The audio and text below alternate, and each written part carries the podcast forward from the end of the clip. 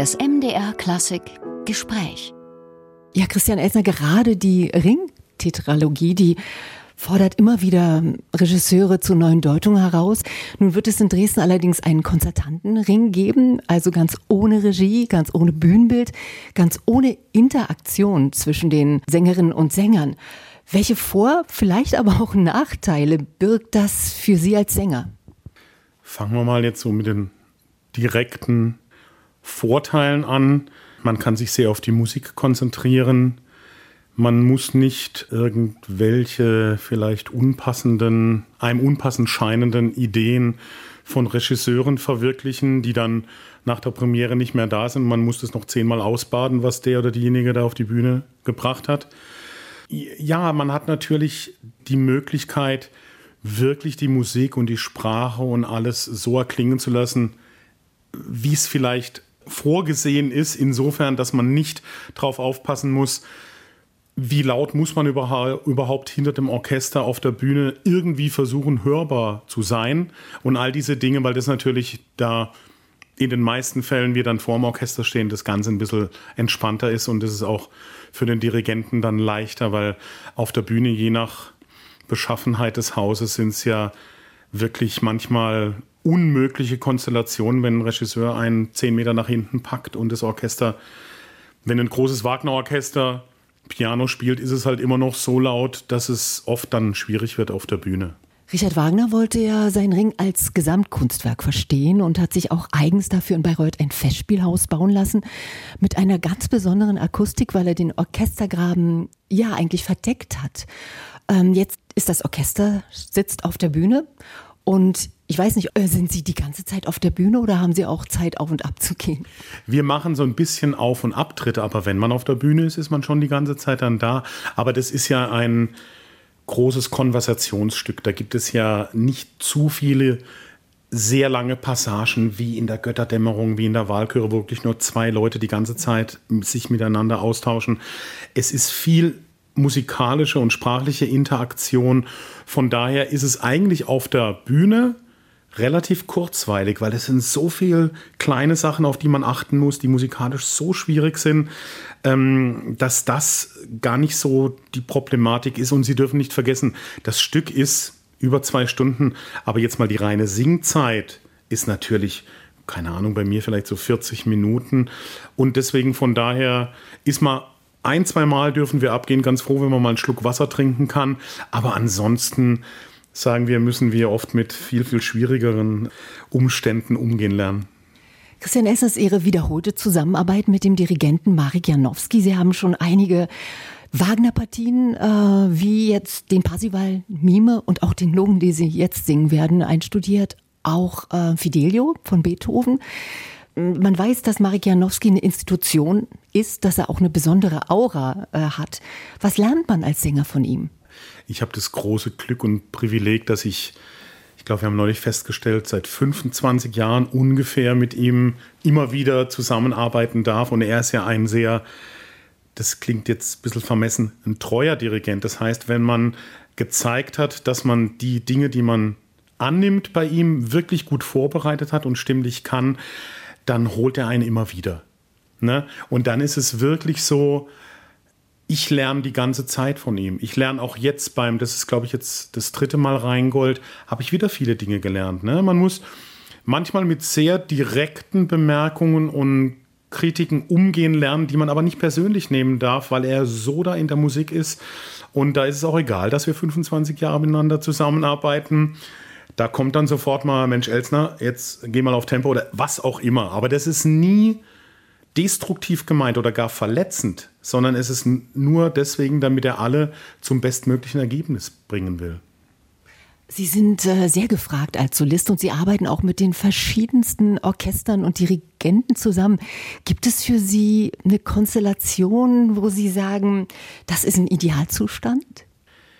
Also, ich habe, wie Sie schon sagen, das Privileg, oft mit wirklich ganz wunderbaren Dirigenten und Orchestern zu arbeiten. Und wissen Sie, dadurch, dass das ja sehr oft mit ganz unterschiedlichen Stücken im unterschiedlichsten Repertoire ist, ist es unmöglich eigentlich vorauszusagen, was da passieren wird.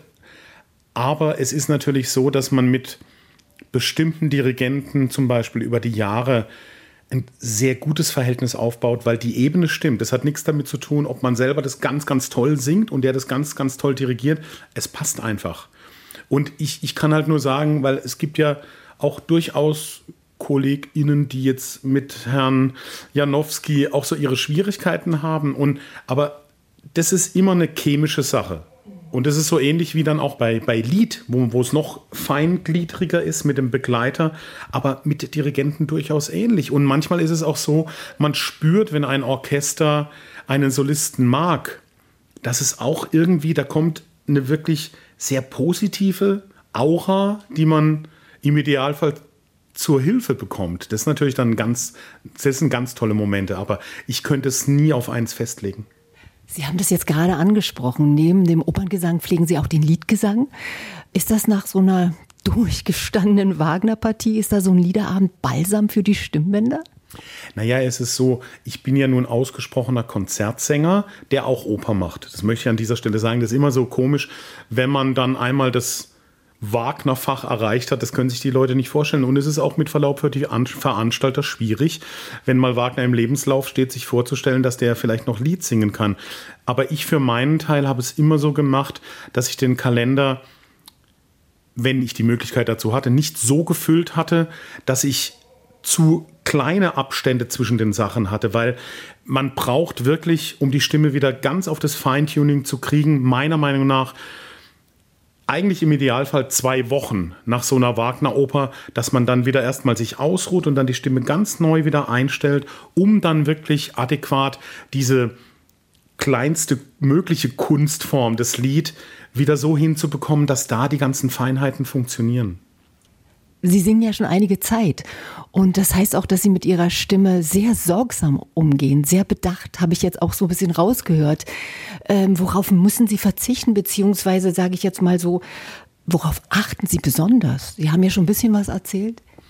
Naja, bei mir ist es so, ich habe jetzt eine eher weiche Stimme als eine metallische Stimme. Und diejenigen, die eine eher metallische Stimme haben, da ist die Entwicklung oft so möglich, dass es weniger auf Kosten von der Qualität der Stimme gibt. Bei mir ist es eben so, also ich hatte immer die Sorge, dass ich immer innerhalb meiner Möglichkeiten durchaus an die Grenzen gehe, aber keinesfalls drüber.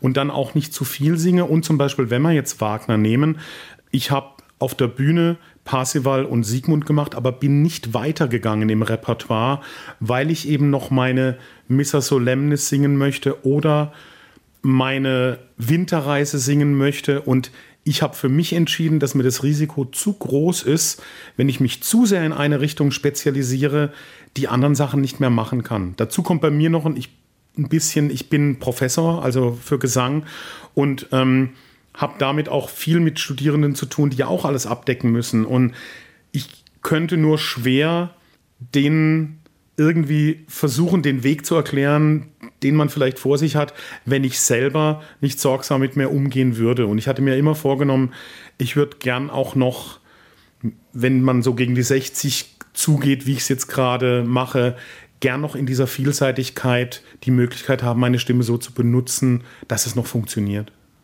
Und wenn es dann Momente gibt, wo Sie nicht äh, singen, dann schreiben Sie. Sie schreiben Kinderbücher.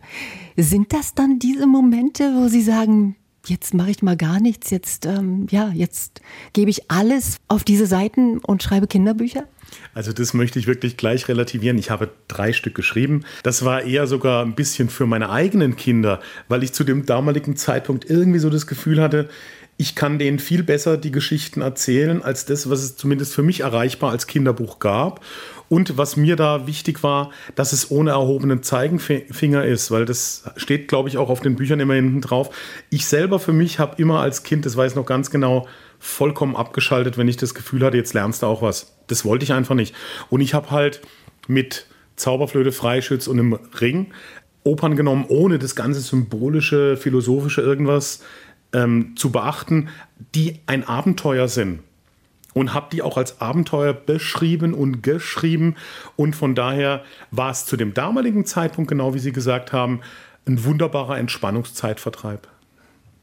Ihre Begeisterung für Singen geben Sie nicht nur an die Jüngsten äh, weiter, sondern auch an die Studierenden. Sie haben es schon angesprochen, Sie sind Professor in Karlsruhe. Was ist Ihnen wichtig zu vermitteln?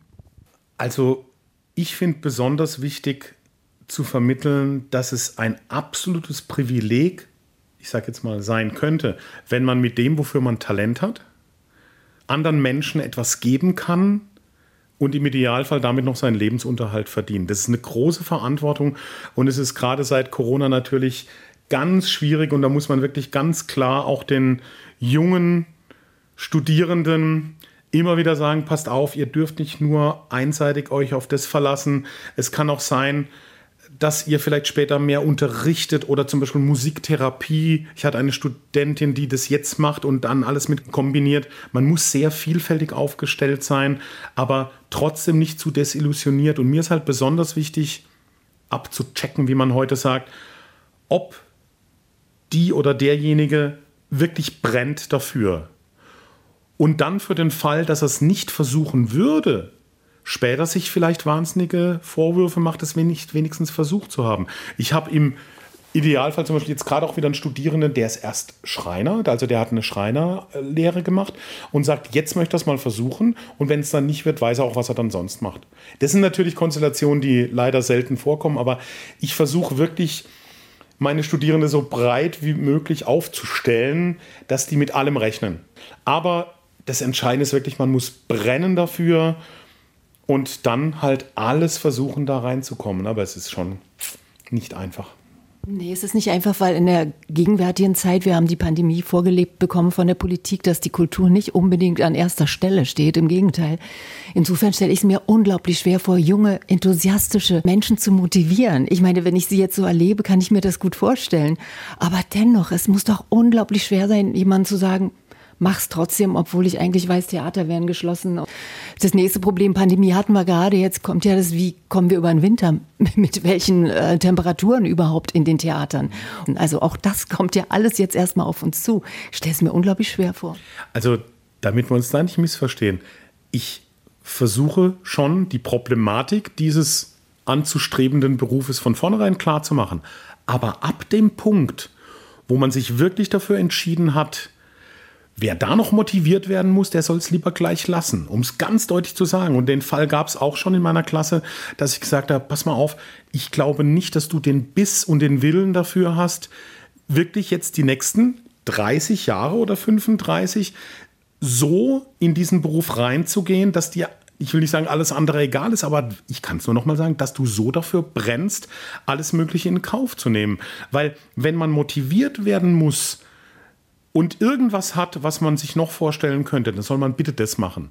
Dann darf man nicht versuchen, irgendwas mit Gesang zu machen, weil das sind so schwierige Zeiten, die man hat. Man ist immer mit sich allein, man ist das Instrument. Man lernt ja nicht nur eine Fähigkeit, sondern man ist auch das Instrument. Man muss sehr diszipliniert sein, man muss immer gucken, äh, wie die äußeren Umstände sind. Und das will ich jetzt gar nicht alles aufzählen. Aber Natürlich, nicht jeder Tag ist gleich. Die Stimme sitzt im Körper. Ja, ja. Einer der vielen Sprüche, man ist zweimal im Jahr gut bei Stimme und dann hat man garantiert nichts zu singen.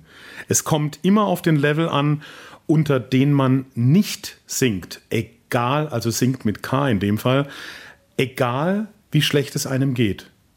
Weil das ist das Entscheidende auf Dauer. Die Spitzen, also wenn alles funktioniert und ich wünsche das immer allen möglichst oft, das ist natürlich fantastisch. Aber der Level, unter dem man nicht singt, der bestimmt auch die Länge der Karriere und das Niveau der Karriere. Es nützt Veranstaltern, Opernhäusern, Konzerthäusern nichts, wenn man hofft, dass der gerade seinen guten Tag erwischt, sondern man, es muss klar sein, dass der abliefert oder die und eben wirklich nicht unter einen Level singt. Christiane Essner, welche musikalischen Wünsche haben Sie noch? Was möchten Sie noch verwirklichen? Sie haben schon so viel geschafft. Ich bin so angetan von Ihrer Begeisterung. Ohne Begeisterung geht es auch wirklich nicht. Da kann ich gerade wieder bei mir weitermachen, was ich auch versuche zu vermitteln.